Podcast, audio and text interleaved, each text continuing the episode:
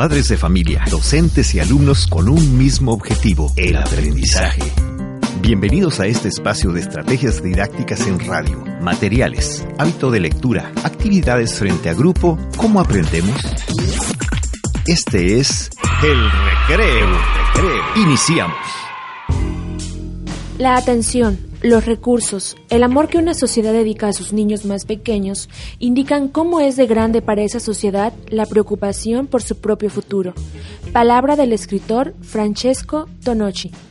Para la Coordinación Estatal de Formación Continua de Maestros en Servicio, es un gusto poder colaborar con Radio Unicach en este nuevo proyecto llamado El Recreo, en donde hablaremos sobre las diversas estrategias didácticas que los docentes implementan en las aulas. Esperamos que los temas que aquí se aborden sean de su interés. Les saluda su amiga Carla García y el día de hoy en la conducción me acompaña la maestra Karina Berenice Naredo Trejo. Hola amigas y amigos.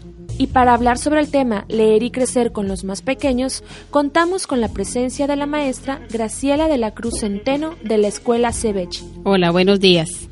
También contamos con la presencia del maestro Rigoberto Gutiérrez Hernández, asesor técnico pedagógico de la Coordinación Estatal. Hola, buen día a todos. Un placer estar con ustedes. Sean todos bienvenidos. Es un gusto compartir con ustedes esta tarde y hablar sobre el tema Leer y crecer con los más pequeños.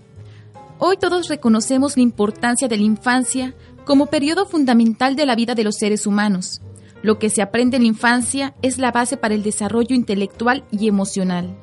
Teniendo en cuenta esto, es que consideramos necesario dar la debida atención a esta etapa y todo lo que se pueda potenciar en ella. Para esto, me gustaría preguntarle, maestra Graciela, ¿Por qué es importante favorecer el hábito de la lectura en las niñas y los niños de educación básica? Sí, mira, este considero que es una actividad muy importante ya que mediante la lectura los niños este, abordan diferentes aspectos de su vida o cuestiones de su vida diaria, eh, desarrollan grandes potencialidades como pensar o, o creer lo que están leyendo, imaginar lo que están leyendo. Considero que por eso es muy importante la lectura en los niños en edad temprana.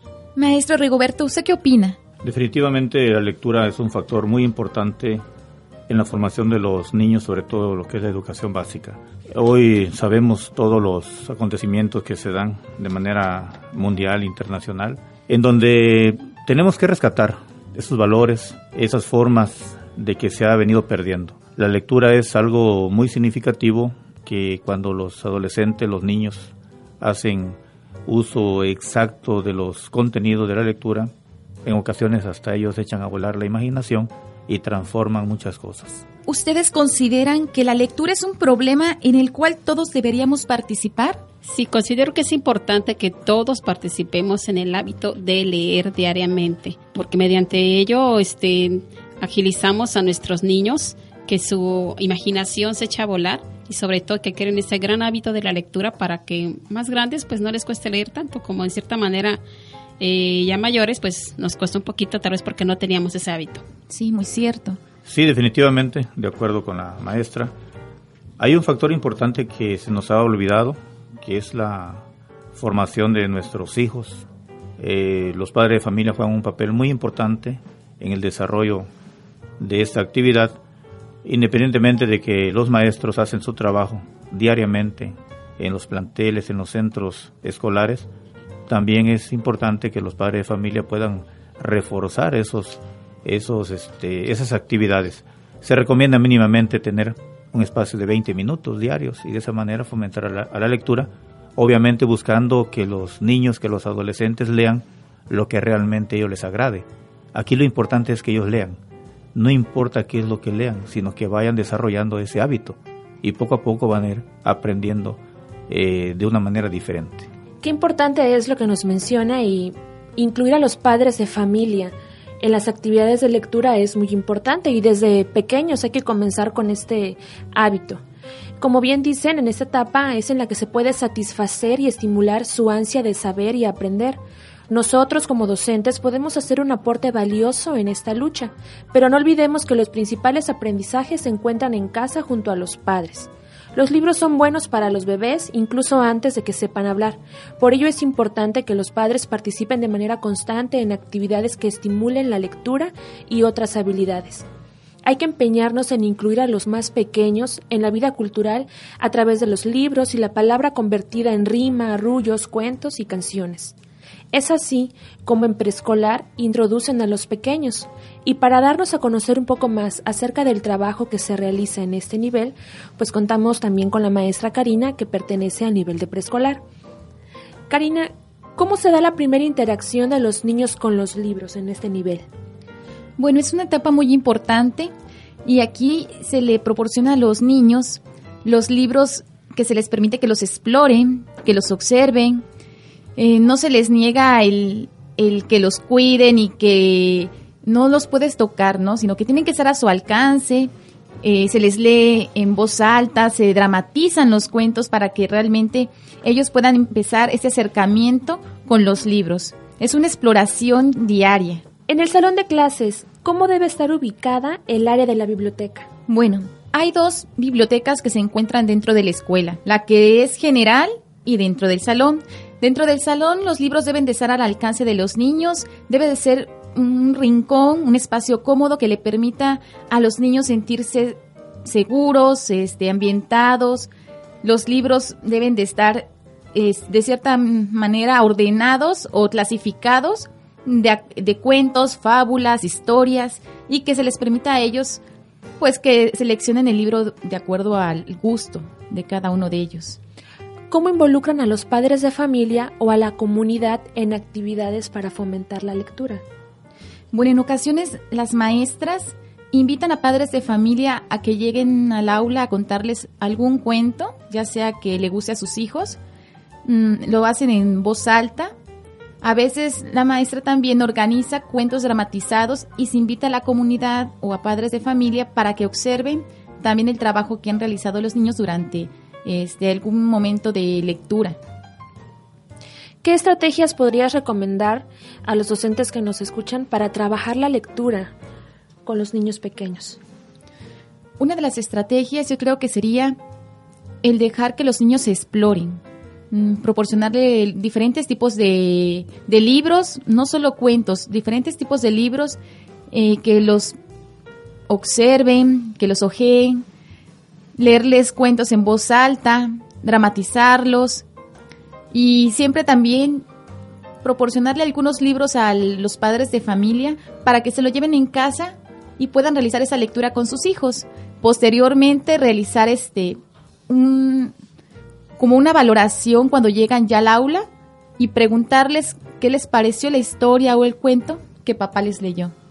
Gracias por compartir tu experiencia frente a grupo con nosotros. Y agradecemos a todos por sintonizarnos el día de hoy. Y para los que acaban de encender su radio, queremos compartirles que el programa se titula Leer y Crecer con los más pequeños, tema que se retomó del libro Cero en Conducta, edición 2008. Y del mismo libro quiero compartir el siguiente fragmento titulado Cinco reglas de oro. El recreo.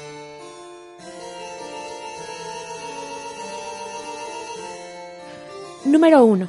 Lo que aprendes a edad temprana se queda contigo.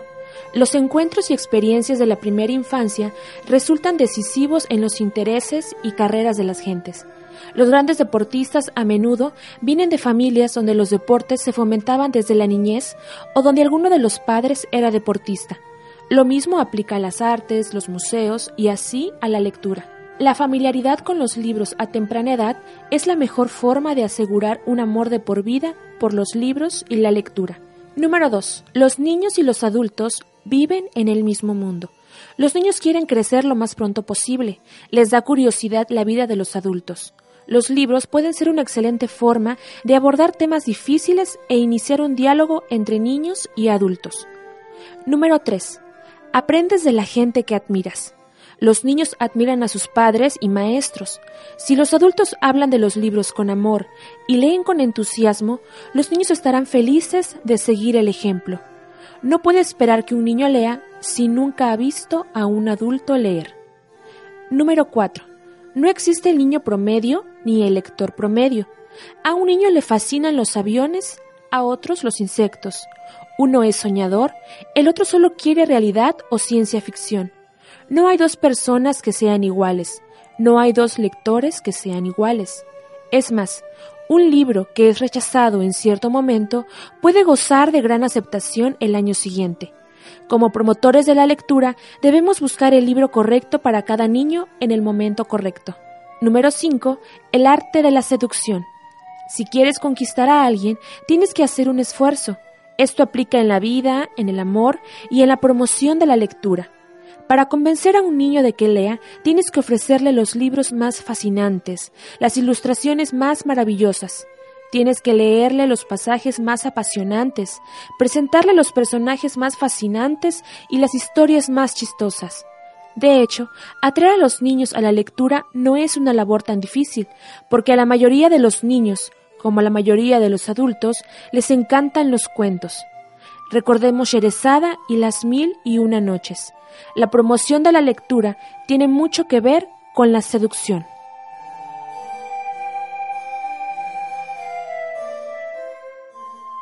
El recreo. Esta lectura es muy interesante. Las cinco reglas de oro para introducir a los niños al mundo de la lectura. La seducción, como bien escuchamos, es una herramienta clave para lograrlo. ¿Y ustedes, maestros, cómo seducen a sus alumnos en clase, maestro Rigoberto? Efectivamente, lo que acaba de mencionar, Carla, es algo muy importante. Eh, dentro de algunas estrategias este, sobresale lo que tú comentas, aparte de que está el muestreo, está la predicción, está la anticipación, la confirmación y la autocorrección, la inferencia, el monitoreo y por supuesto algunas lecturas recomendadas ¿no? que los docentes deben de tener muy en cuenta para hacer eh, o para despertar ese interés por, por la lectura en los, en los niños, en los adolescentes. ¿Y usted, maestra Graciela, cómo seduce a sus alumnos en clase? Sí, considero que es muy importante lo que comenta el, el, maestro Rigoberto, pero una parte muy importante más de niños más pequeños, de primero y segundo de primaria, que es mi experiencia, mostrarle a los niños el título del libro o, la portada del cuento sin mencionarles el título del libro. Los niños se emocionan mucho al ver, no sé, una imagen de un de un paisaje, de una princesa, de un príncipe, de una rana o de animalitos, les parece importante y les interesa conocer cuál es su contenido o solamente que se les diga, se les diga el título del libro. Entonces los niños se emocionan y dicen, maestra, ¿y de qué trata? O le cuentas una parte del libro, del, tal vez de que ya has leído el este principito, el, el, príncipe valiente, por decir así. Y ellos se emocionan decir, bueno, ¿y qué pasó? Sé que se le sacaron sus ojitos o qué pasó con el con el gorroncito, o sea, ellos se emocionan al saber qué es lo que va a suceder después, entonces eso yo creo que ya les motiva para emocionarse y ellos llegar al ese rincón de lecturas o decirle, ¿sabes qué, mamá? Cómprame este libro que mi maestra me contó cómo era, ¿no? Y es de esa manera nosotros fomentamos el hábito de la lectura en nuestros niños. Para nosotros es importante conocer la opinión de las personas que nos escuchan. Así que por favor compartan en nuestro Facebook Formación Continua en Chiapas o en Twitter arroba Continua. ¿Cómo han seducido a los niños o jóvenes al mundo de la lectura? Y bien, para amenizar el ambiente, ¿qué les parece si escuchamos la canción Somos Uno? El recreo.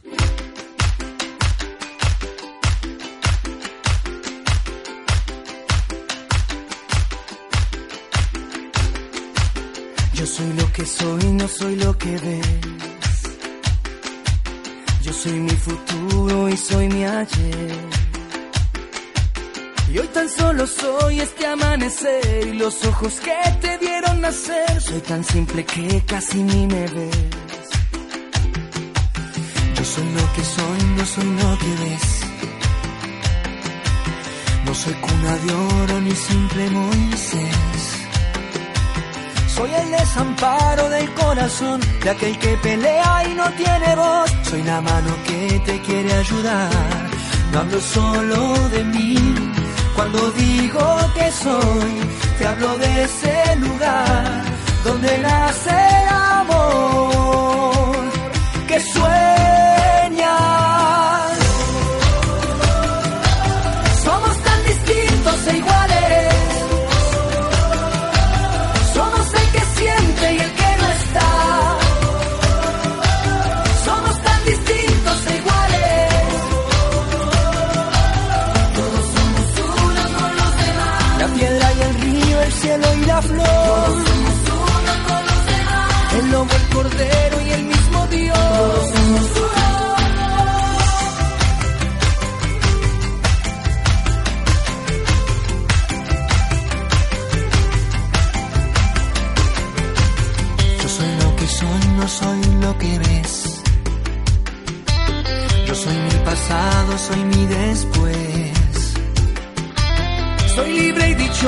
por elección, soy un loco inquieto pidiendo paz, soy la mano que te quiere ayudar. No hablo solo de mí, cuando digo que soy, te hablo de ese lugar donde nace el amor.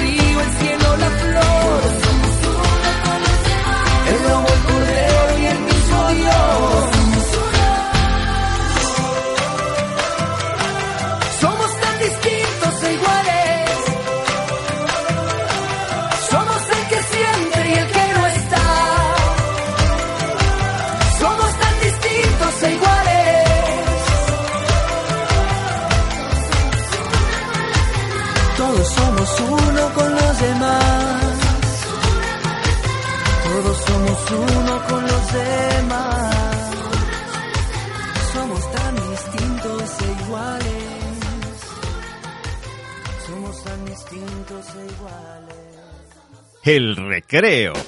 Continuamos platicando con nuestros invitados sobre el trabajo que realizan los docentes por inculcar el hábito de la lectura en nuestros niños de educación básica. Pero como bien sabemos, la educación es la participación integral de docentes, alumnos, directivos y padres de familia. Toca el turno de la maestra Graciela de la Cruz Anteno de la Escuela Cebech de Tuxtla Gutiérrez. Maestra, ¿qué actividades de fomento a la lectura han realizado como institución educativa que haya impactado en la comunidad? Sí, mira, este, de, dentro, durante este ciclo, al inicio de este ciclo escolar, se ha implementado este, un, un gran proyecto que, que, tenemos, que es que al inicio de cada bloque o cada, de cada periodo, de cada bloque escolar, los niños lean un libro. A veces, eh, en mi caso, en el tercer grado, se, al principio se da el nombre, el título del libro y posteriormente en, el tercer bloque los niños leyeron el libro que ellos quisieran, que les haya llamado la atención, alguna fábula, alguna historia, para que al término del bloque ellos den su punto de vista de lo que le entendieron o lo que les pareció más interesante del, del libro que es pues que ellos este, vieron, ¿no? Esta actividad se realiza desde preescolar hasta secundaria, considerando que, el, que en el instituto donde laboro en el SBH contamos con servicio de preescolar, primaria y secundaria y de qué forma los padres de familia se han involucrado en el proceso del hábito de la lectura en sus hijos. Sí, ese es un tema muy importante. Tanto en preescolar como en primero y segundo de primaria se les invita a los padres de familia que ellos lean un cuento a sus niños. Eh, yo lo realicé eh, los viernes, cada padre de familia, hasta por número de lista, se llevaba el, el, rol de que los padres asistían y ellos leían un cuento. Y los padres se esforzaron mucho en este en realizar ya sea la historia de manera directa o llevaban este láminas o escenificado eh, no sé con imágenes que a los niños les llamaban mucho la atención. Y de esa manera los padres pues se involucran con sus hijos. Y también les pedimos en las juntas de padres de familias que pues que lean con sus hijos no que lean ellos un fragmento luego leen los niños o para de una manera interactuar y estar entre familia leyendo Bien, maestra, ¿y qué materiales didácticos pueden implementar o realizar los padres de familia o los docentes para apoyar a sus hijos o alumnos en el hábito de la lectura?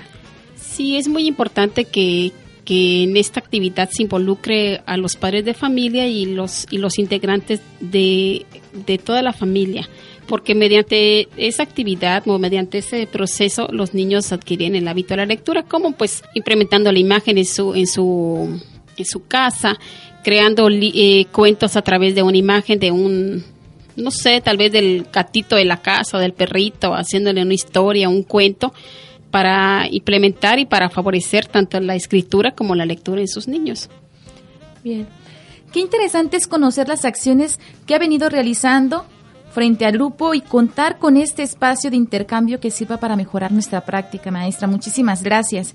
Y antes de continuar con ese tema, Queremos compartir con nuestros invitados y radioescuchas la sección Cuéntame un cuento, Hoy compartiremos la historia de Lilus Kikus, escrita por Elena Poniatowska. Escuchemos este primer fragmento del concierto.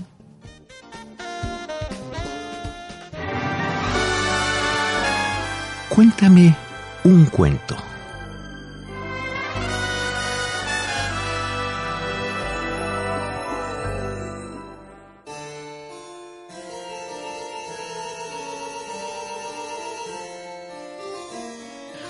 Decidió la mamá de Lilus llevarla a un concierto en Bellas Artes. Ese edificio bodocudo, blanco, con algo de dorado y mucho de hundido. Lilus tenía tres álbumes de discos que tocaba a todas horas. Como era medio teatrera, lloraba y reía al son de la música. Y hasta en la pasión, según San Mateo, hallaba modo de hacer muecas, sonreía y se jalaba los pelos. Deshacía sus trenzas.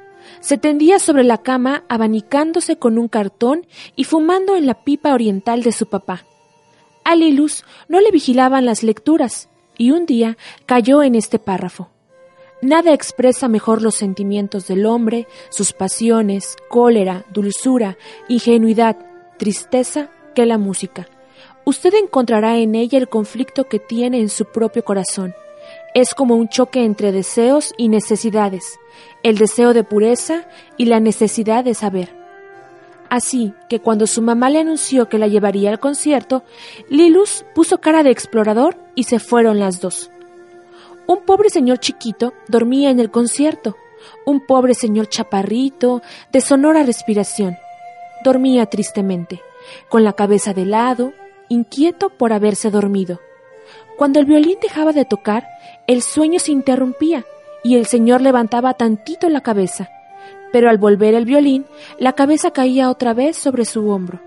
Entonces los ronquidos cubrían los pianísimos del violín. Las personas mayores se embebían en la música, aparentando que no podían oír otra cosa. Solo un señor y una señora, esos seres que se preocupan por el bienestar de la humanidad, le daban en la espalda a pequeños intervalos, unos golpecitos secos y discretos, y el pobrecito señor dormía. Estaba triste y tonto. Tonto porque es horrible dormirse entre despiertos. Triste porque tal vez en su casa la cama era demasiado estrecha y su mujer en ella demasiado gorda, y el sillón de pelusa que le servía de asiento en Bellas Artes debió parecerle entonces sumamente cómodo. Lilus, la exploradora, se dedica a mirar a los espectadores. Hay unos que concentran su atención inquieta en la orquesta y que sufren como si los músicos estuvieran a punto de equivocarse.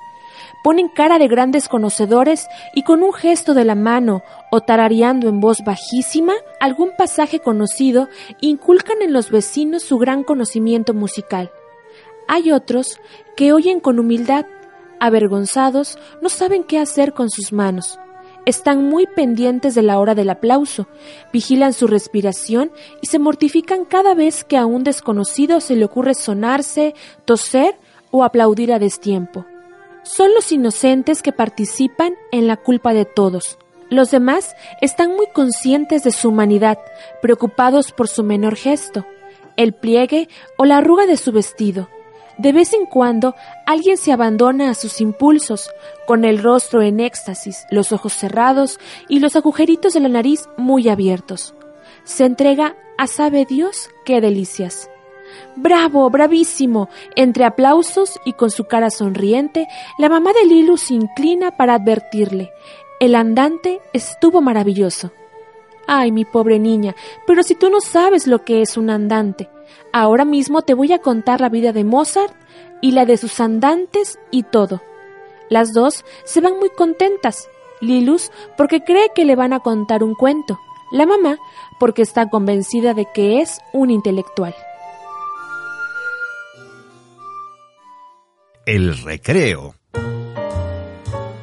Qué interesante cuento. La historia de Lilus Kikus puede seducir a los pequeños y sin duda también a los más grandes. ¿Y ustedes, maestros, qué lecturas recomendarían a los padres de familia para realizar en casa?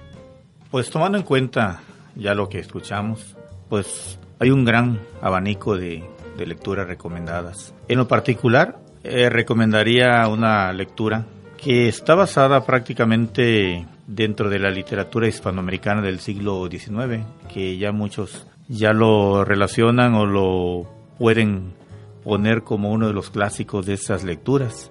Eh, esta lectura está basada en experiencias, eh, sobre todo tiene un tono eh, triste, lastimoso, en donde narra la historia de un romance melancólico de los protagonistas, adolescentes ellos, Efraín y María, en quienes nace un amor inmenso.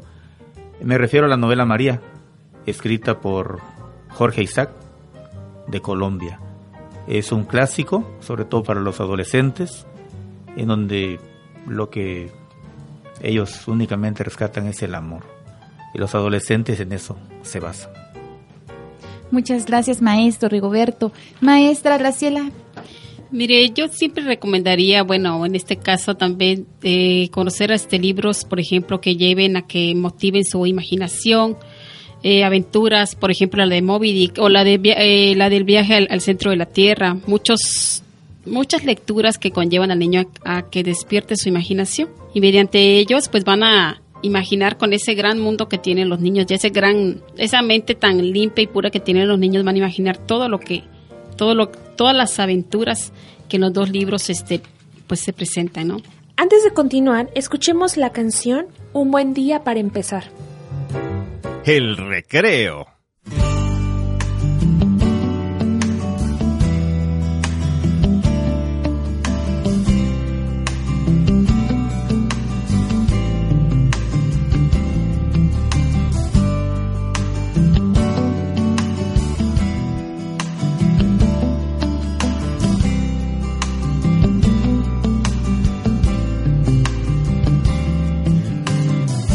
Es un buen día para empezar.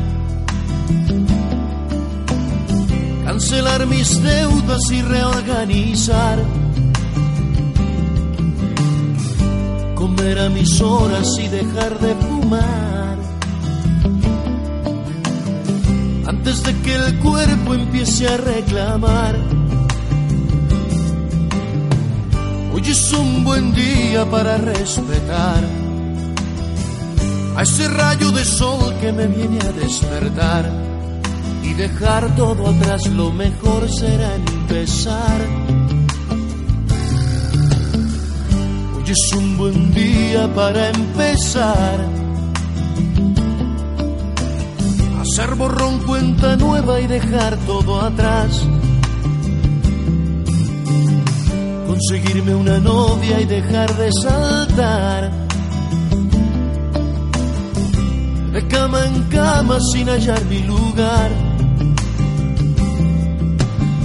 Hoy es un buen día para saludar a mi peor enemigo y decirle qué tal. Y dejar todo atrás, lo mejor será empezar.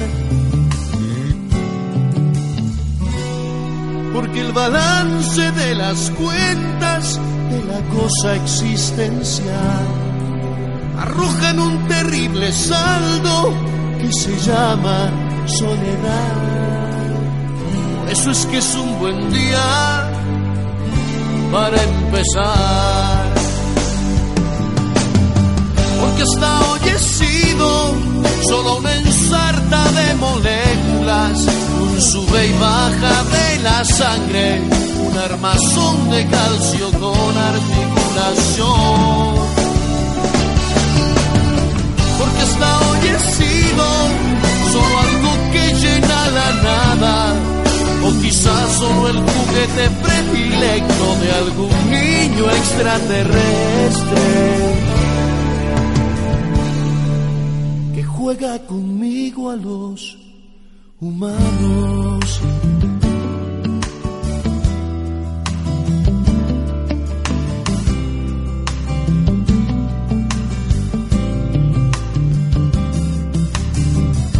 Es un buen día para empezar. ¿Qué más da lo que fue frente a lo que vendrá? Tirar los rencores en algún lugar. de tanto acumular se me van a reventar. Hoy es un buen día para olvidar todas aquellas cosas que me hicieron llorar. Y dejarlas atrás lo mejor será empezar. Y olvidar los problemas económicos que redundaron en gastronómicos. Y mis ansias de poder que pretendían trascender. Por eso es que es un buen día para empezar. Porque hasta hoy he sido solo una ensarta de moléculas sube y baja de la sangre, un armazón de calcio con articulación. Porque hasta hoy he sido solo algo que llena la nada, o quizás solo el juguete predilecto de algún niño extraterrestre. Que juega conmigo a los humanos.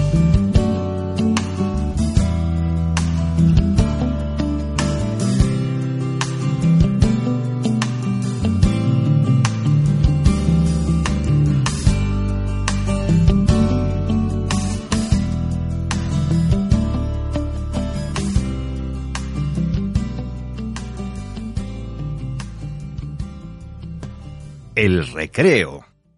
Invitamos a todos los que nos están sintonizando a que se comuniquen con nosotras y que nos hagan saber sus comentarios en nuestro Facebook Formación Continua en Chiapas. Quiero compartir el siguiente texto acerca del compañerismo. Ser un buen compañero es buscar comprender, apoyar y ayudar a los demás sin buscar algo a cambio. El compañerismo es un valor que puede destinarse a cualquier persona del grupo, independientemente del grado de amistad que se tenga con ella. La sala de clases es una excelente instancia para formar el compañerismo. Los profesores pueden enseñar a los alumnos a tratarse bien, por ejemplo, cuando buscamos comprender antes de discutir o cuando ofrecemos colaboración. Por el contrario, si esto se deja al azar, los malos tratos, las peleas o la indiferencia puede convertirse en problemas habituales es necesario tomar medidas concretas como fomentar la relación informal entre los alumnos.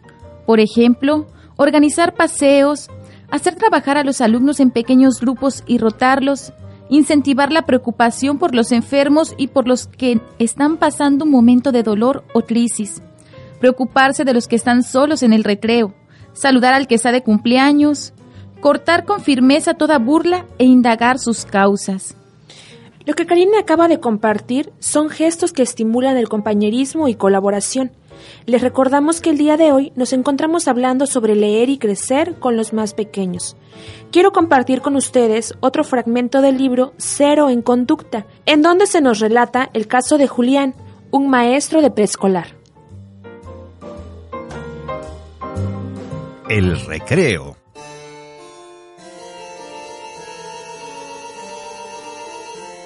Julián es un maestro de niños muy pequeños. Suele trabajar con grupos de dos o tres años. Ahora se incorporó a un nuevo jardín. Tiene a su cargo chicos de cinco años. Son sus primeros meses en esta escuela. Observa con asombro que en la biblioteca casi no hay libros, por lo que comienza a llevar libros de su biblioteca personal. Descubre por un lado un gran interés por parte de los chicos y paradójicamente un dato que los sorprende. Ellos no pueden creer lo que dicen los cuentos. No pueden ingresar en el pacto de la ficción. Necesitan racionalizar todos los hechos. Aparece elidida la función imaginaria. Discuten con Julián la verosimilitud de los textos. Desconfían de la literalidad de su lectura. Julián se pregunta, ¿por qué ocurre esto en este grupo de chicos de 5 años? No le lleva demasiado tiempo establecer relaciones entre la escasez del juego y la racionalidad imperante. La literatura en ese jardín está tan escolarizada como cualquier otra materia, léase matemáticas, ciencias sociales, etc. Los niños son fuertemente orientados hacia un pensamiento lógico. El juego espontáneo está mal visto. Es algo así como perder el tiempo. El recreo. ¿Qué les ha parecido este relato del maestro Julián, maestra Graciela? Sí, siento que es muy importante que nosotros los, los, docentes, este, siempre cuando vemos que hay alguna carencia en, nuestro, en nuestra aula, siempre tenemos, bueno, en mi caso siempre trato de, de ver qué es lo que hace falta, si hacen falta libros, si hacen falta hojas, ve uno la manera de cómo conseguirlos. Pero en este caso, en, la lectura nos trata de, decir que los niños como que su imaginación ya murió en ellos o no existe en ellos, sino que son más lineales, ¿no? Entonces yo siento que uno como docente debe de fomentar en tus alumnos esa gran gama de la, de la imaginación. Decirle, bueno, cierra tus ojos, recuéstate en tu mesa banco o en tu mesita, imaginemos tal situación, imaginemos que estamos en un bosque, imaginemos que estamos en el mar, situaciones que el niño imagine y así pues su imaginación, ahora válgase la redundancia, su imaginación esté presente en el niño. Y sobre todo que su, su inocencia en el niño no se despierte tan, a tan temprana edad y tenga otra, otra mentalidad. Muy interesante. ¿Qué aportaría maestro Rigoberto? Efectivamente, los maestros tenemos una gran tarea, una gran labor que, hacer. Eh, es cierto que hay algunas necesidades en las que los docentes se enfrentan, pero eso no quiere decir que es un obstáculo para que no se pueda hacer funcionar esa biblioteca.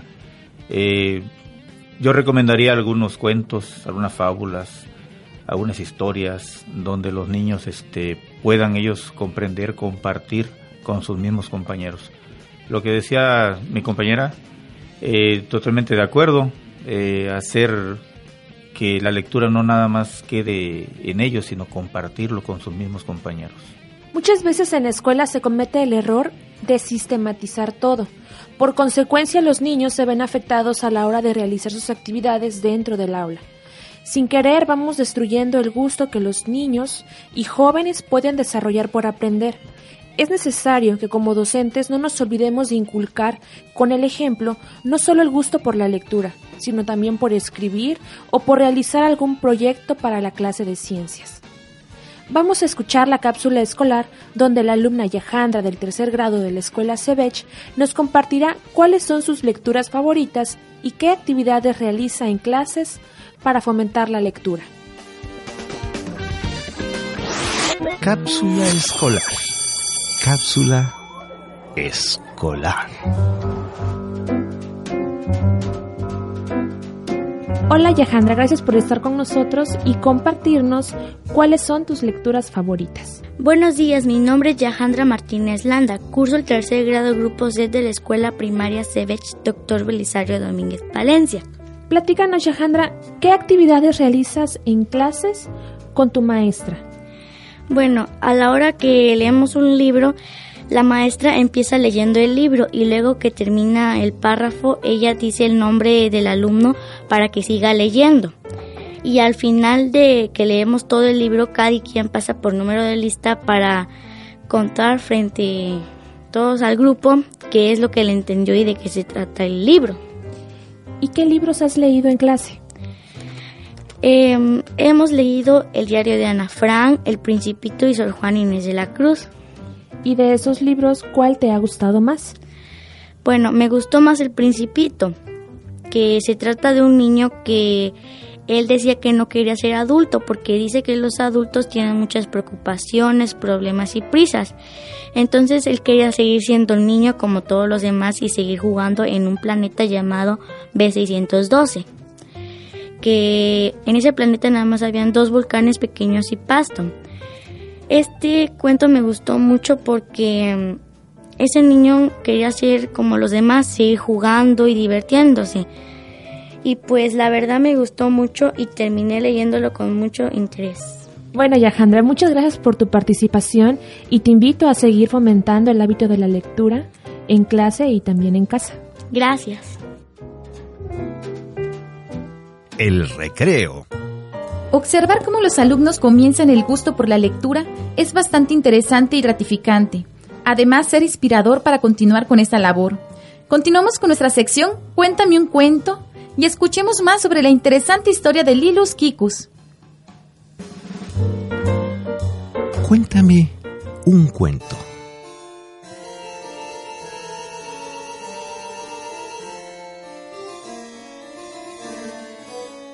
Lilus Kikus, Lilus Kikus, Lilus Kikus, te estoy hablando. Pero Lilus Kikus, sentada en la banqueta de la calle, está demasiado absorta operando a una mosca para oír los gritos de su mamá. Lilus nunca juega en su cuarto, ese cuarto que el orden ha echado a perder. Mejor juega en la esquina de la calle, debajo de un árbol chiquito, plantado en la orilla de la acera. De allí ve pasar a los coches y a las gentes que caminan muy apuradas, con cara de que van a salvar al mundo.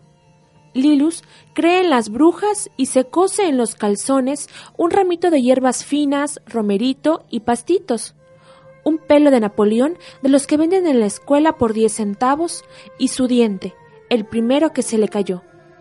Todo esto lo mete en una bolsita que le queda sobre el ombligo. Las niñas se preguntarán después en la escuela cuál es la causa de esa protuberancia.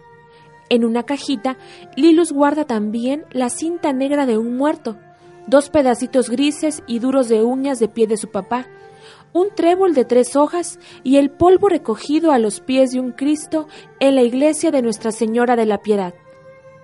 Desde que fue al rancho de un tío suyo, Lilus encontró sus propios juguetes. Allá tenía un nido y se pasaba horas enteras mirándolo fijamente, observando los huevitos y las brisnas de que estaba hecho. Seguía paso a paso con gran interés todas las ocupaciones del pajarito. Ahorita duerme, al rato se irá a buscar comida. Tenía también un cien pies guardado en un calcetín y unas moscas enormes que operaba del apéndice. En el rancho había hormigas, unas hormigas muy gordas. Lilus les daba beber jarabe para la tos y les enyesaba las piernas fracturadas. Un día buscó en la farmacia del pueblo una jeringa con aguja muy fina para ponerle una inyección de urgencia a Miss Lemon. Miss Lemon era un limón verde que sufría espantosos dolores abdominales y que Lilus inyectaba con café negro.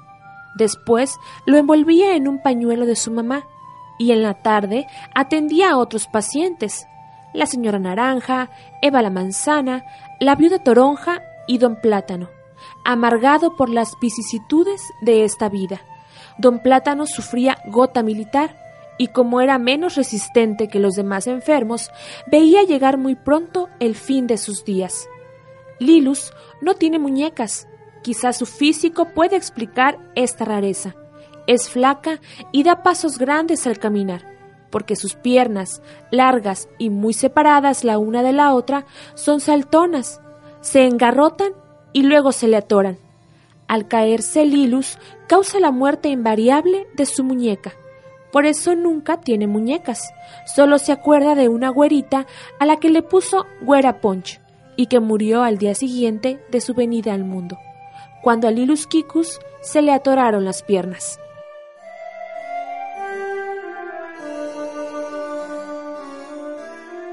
El recreo. Para continuar con el tema leer y crecer con los más pequeños, contamos con la presencia del maestro Rigoberto Gutiérrez Hernández. Ya hemos comentado cómo en preescolar y primaria se lleva a cabo actividades en pro de la lectura, pero es en el nivel de secundaria que esa habilidad busca consolidarse. Usted, maestro de ese nivel, ¿cuáles han sido los obstáculos con los que se ha encontrado a la hora de fomentar esta habilidad? Pues efectivamente, los maestros que trabajamos en nivel de secundarias, eh, pues nos encontramos con muchos obstáculos. Todo radica en que hoy la sociedad no concibe la necesidad de la lectura como un derecho cultural, como parte de una ciudadanía integral en la cual se considera la cultura en relación directa con el trabajo, con la salud, con la política, con la vida privada y por sobre todo la libertad de las personas. Lamentablemente, la lectura se ve limitada al tiempo de ocio de las personas, ya que es una actividad con poco valor social, comunicacional y lo más preocupante en la juventud. En la pubertad y en la adolescencia se tiene a perder el hábito lector adquirido en los primeros años de la escolaridad.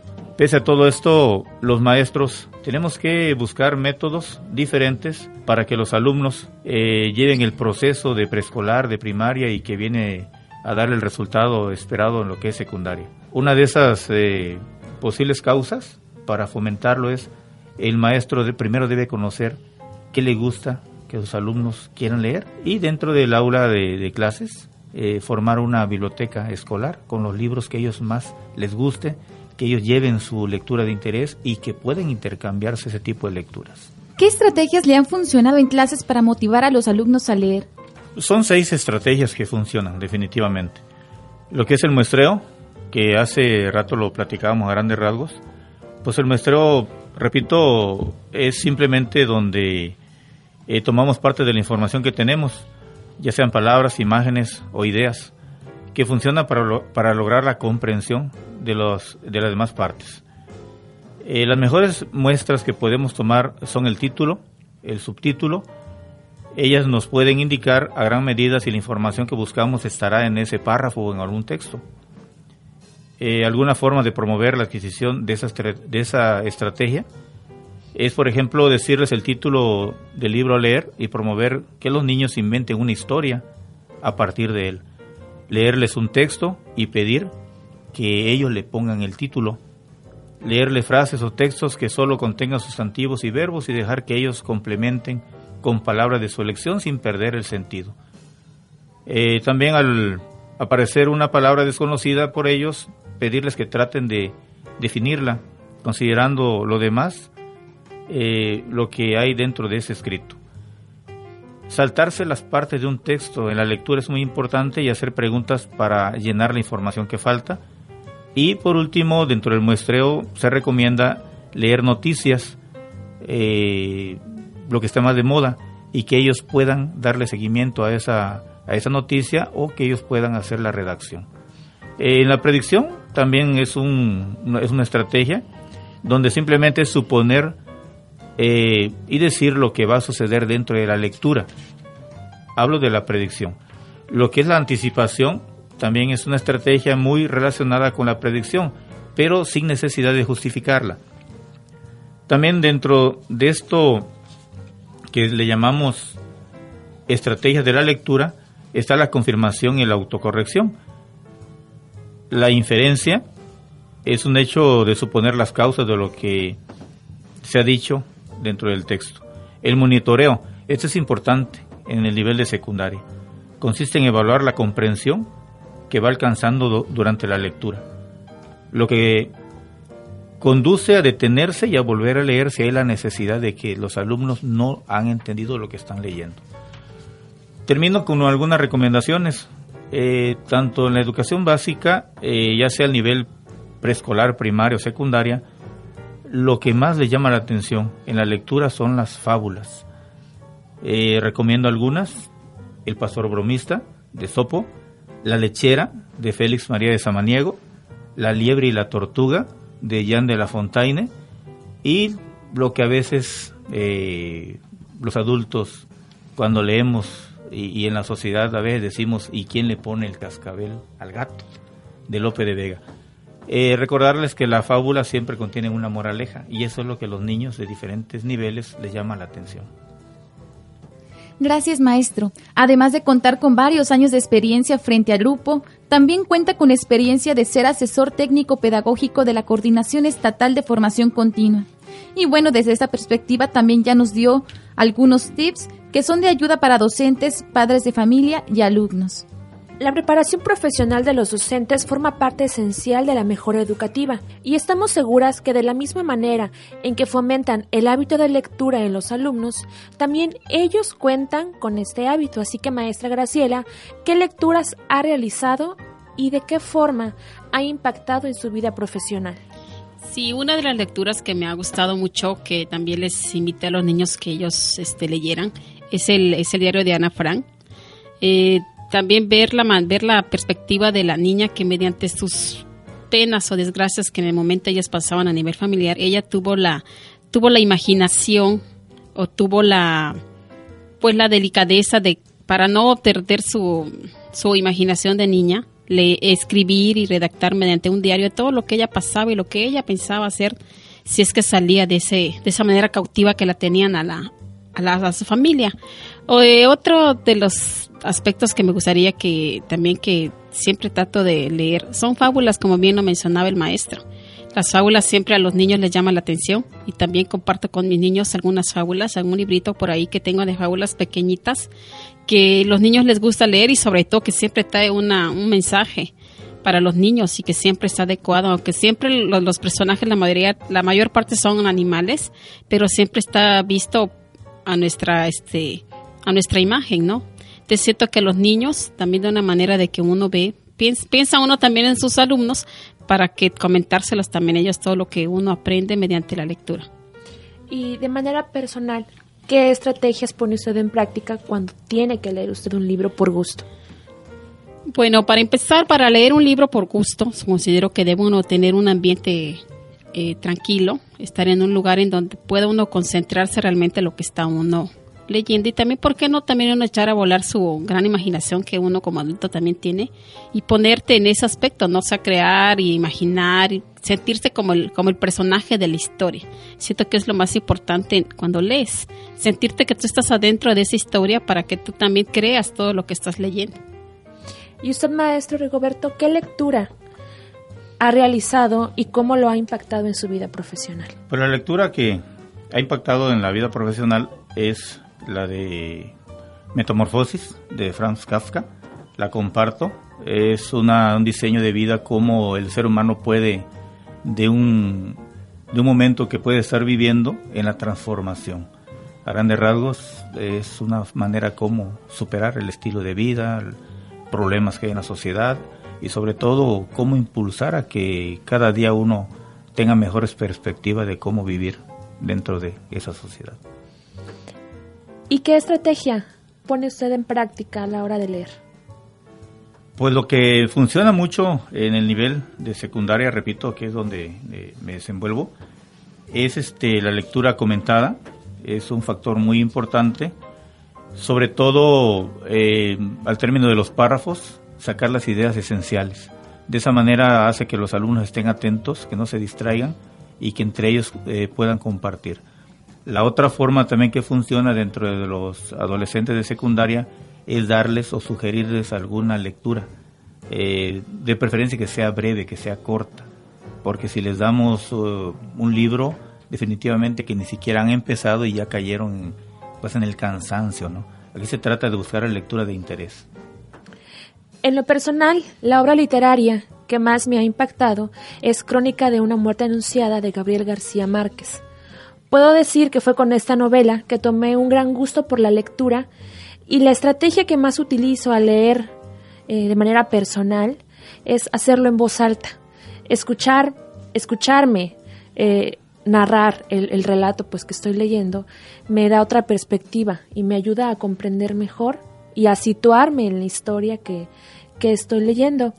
Ahora una estrategia que quisiera compartir eh, con ustedes, que bien pudieran utilizar con los alumnos, es el pozol literario o el café literario que muchos acostumbran a, plantearse en, el salón. ¿En qué consiste? Pues crear un ambiente ameno con los alumnos y pues que estos lleven su bebida preferida, ya sea el pozol, como estamos en Chiapas y es algo muy común tomar el pozol al mediodía, pues podría ser esta bebida un café o jugo para ambientar a, los jóvenes y que se sientan más cómodos también a la hora de leer. De hecho, para terminar, queremos que nos compartan algunas recomendaciones para que los docentes y padres de familia puedan utilizar mejor el hábito de la lectura en casa. ¿Qué nos podría eh, aportar este maestra Graciela?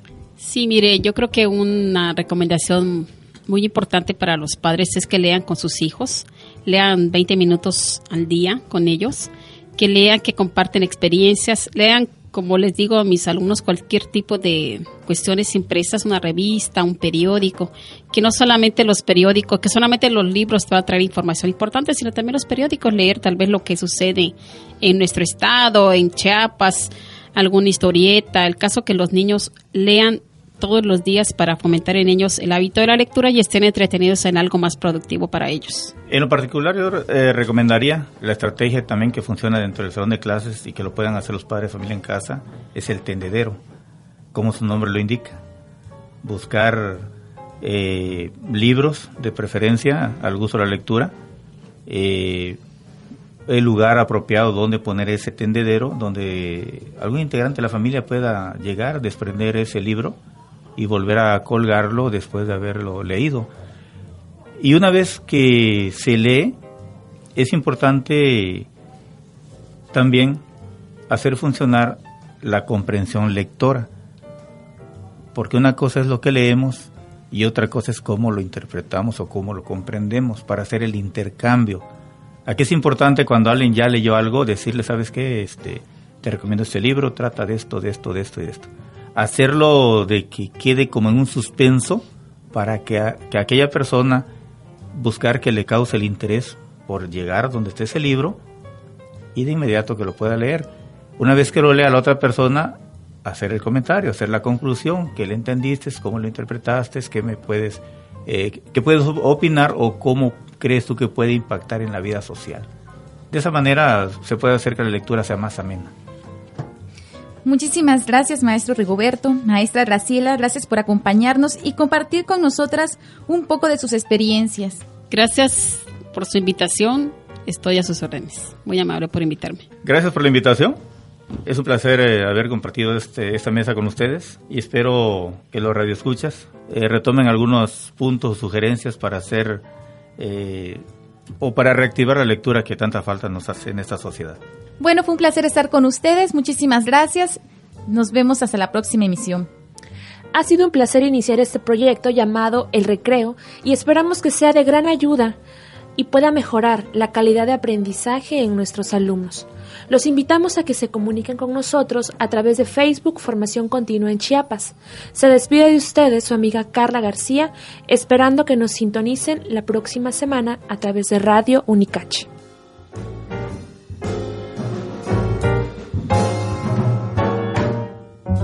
Enseñar a aprender es una de las tareas más difíciles que tienen los docentes. Hoy sumamos este esfuerzo para apoyar a padres de familia, docentes y alumnos a hacer más fácil y entretenido el proceso de aprendizaje.